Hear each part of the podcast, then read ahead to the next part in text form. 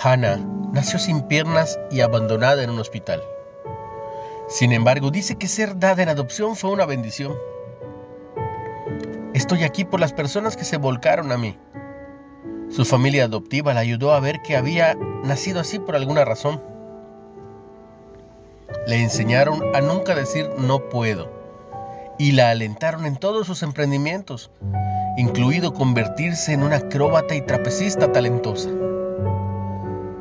Su actitud ante los desafíos es ¿cómo enfrento esto? Y motiva a otros a hacer lo mismo. La Biblia narra historias de muchas personas que Dios utilizó que parecían incapaces o ineptas para su llamado. Moisés es un ejemplo clásico. Cuando Dios lo llamó para que sacara a los israelitas de Egipto, él se negó. Ve la historia en Éxodo 3. Y protestó.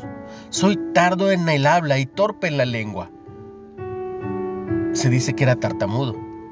Dios respondió, ¿quién dio la boca al hombre? ¿O quién hizo al mudo y al sordo? ¿No soy yo el Señor? Ahora pues, ve y yo estaré con tu boca y te enseñaré lo que hayas de hablar. Cuando Moisés siguió protestando, Dios proveyó a Aarón para que hablara por él y le aseguró que los ayudaría. Como Jara y Moisés, todos estamos aquí por una razón y Dios nos ayudará en su gracia todo el tiempo, porque Él nos hizo así. Pondrá personas que nos ayuden y nos dará todo lo necesario para vivir. Una reflexión de Alison Kieda. ¿Cuándo te sentiste incapaz para una tarea que sientes que Dios quiere que hagas? ¿Cómo te ha ayudado? Dios, gracias por las personas que has colocado en mi vida.